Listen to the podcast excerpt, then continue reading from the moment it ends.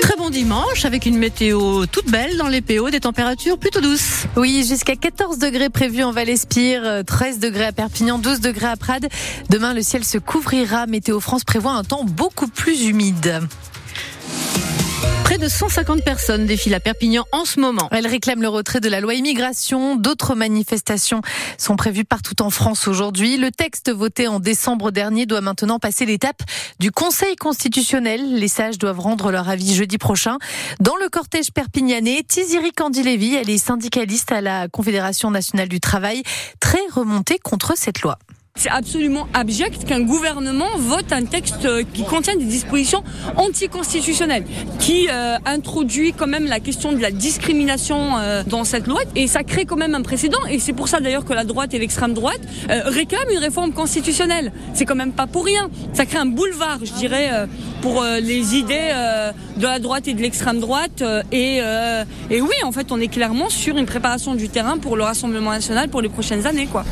Propos recueillis par Clotilde Jupon, les sages du Conseil constitutionnel qui doivent donc se prononcer jeudi prochain sur cette loi immigration.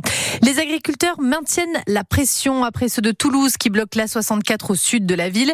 Les jeunes agriculteurs des Hautes-Pyrénées se mobilisent à leur tour. Depuis hier, ils bloquent, l'entrée de cette même autoroute, mais tout près de Tarbes, et ont installé un barrage filtrant.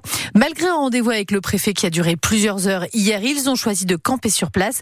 Pierre-Édouard Lesbéguéris, secrétaire général des JA des Hautes-Pyrénées, s'en explique. Monsieur Macron, il faut qu'il sache qu'on a de très bonnes relations avec notre préfet, et c'est pareil dans tous les départements. Donc le préfet, quand on lui demande rendez-vous, il nous l'accorde, et on le voit. Et on joue carte sur table, on parle franchement, parce que les préfets, on sait qu'ils font remonter ce qu'il y a à faire remonter, mais c'est eux que ça répond pas. Donc c'est à eux maintenant de faire ce qu'il y a à faire. Donc j'espère qu'il va prendre ses responsabilités, parce que bon, il a dit qu'il pouvait pas descendre parce que c'est bloqué. Ici à Tarbes, on a l'aéroport, il a 5 km. S'il faut qu'on aille l'escorter, on va aller l'escorter, c'est pas un problème. On bloquera la 4 voies pour qu'il arrive jusqu'à nous. Ça, c'est pas un souci. Il pourra arriver tranquillement sans être dans les bouchons. Monsieur Macron, il connaît la Bigorre. Je pense qu'il connaît le tempérament des Bigourdins. Donc, il va falloir euh, qu'il se réveille euh, vite. Voilà, c'était euh, le secrétaire général des JA des Hautes-Pyrénées au micro de Fanny Navart pour France Bleu Béarn. Des militants opposés au chantier de l'A69 entre Toulouse et Castres ont été évacués de la ZAD de Saïs près de Castres hier. Huit personnes ont été interpellées lors de cette intervention qui s'est déroulée sans incident selon la préfecture. Cette ZAD avait déjà été évacuée en octobre dernier. Les collectifs d'opposants à ce projet autoroutier ont dénoncé, je cite, une provocation des pouvoirs publics. Dans ce contexte social tendu, c'est est sorti hier le premier baromètre euh, mensuel Ipsos pour la tribune sur la popularité du gouvernement auprès des Français. Les débuts de Gabriel Attal sont jugés très favorables par 37% d'entre eux. Il est le premier ministre qui démarre le mieux dans le quinquennat euh, d'Emmanuel Macron depuis qu'Emmanuel Macron est arrivé au pouvoir en 2017. Au sein de son gouvernement, le ministre de l'économie Bruno Le Maire est le plus plébiscité. La ministre de l'éducation et des sports Amélie Oudéa Castera est dernière du classement. L'USAP a rendez-vous avec Newcastle Les Sankéors reçoivent les Anglais à 14h. C'est un match de Challenge Cup. Pas d'enjeu pour les deux équipes qui sont déjà éliminées de la compétition. Mais c'est aussi et surtout l'occasion de voir revenir le troisième ligne Mathieu Eugena comme remplaçant. Près de deux ans qu'il n'avait pas joué suite à une grave blessure au genou. Et ensuite surtout de voir deux jeunes espoirs catalans qui vivent une folle semaine après avoir été appelés en équipe de France des moins de 20 ans. Les jeunes Bastien Chinaro et Maxime Graneil sont titulaires cet après-midi avec les Sankéors, Cyril Manière. Pour l'ailier Maxime Graneil, ce sera une grande première. À seulement 18 ans, il est originaire de Toulouse, il a été formé au club de l'entente de la tête, mais joue à l'USAP depuis qu'il a 12 ans. Une folle semaine pour lui, car pour la première fois, il a été appelé par l'équipe de France des moins de 20 ans pour préparer le tournoi.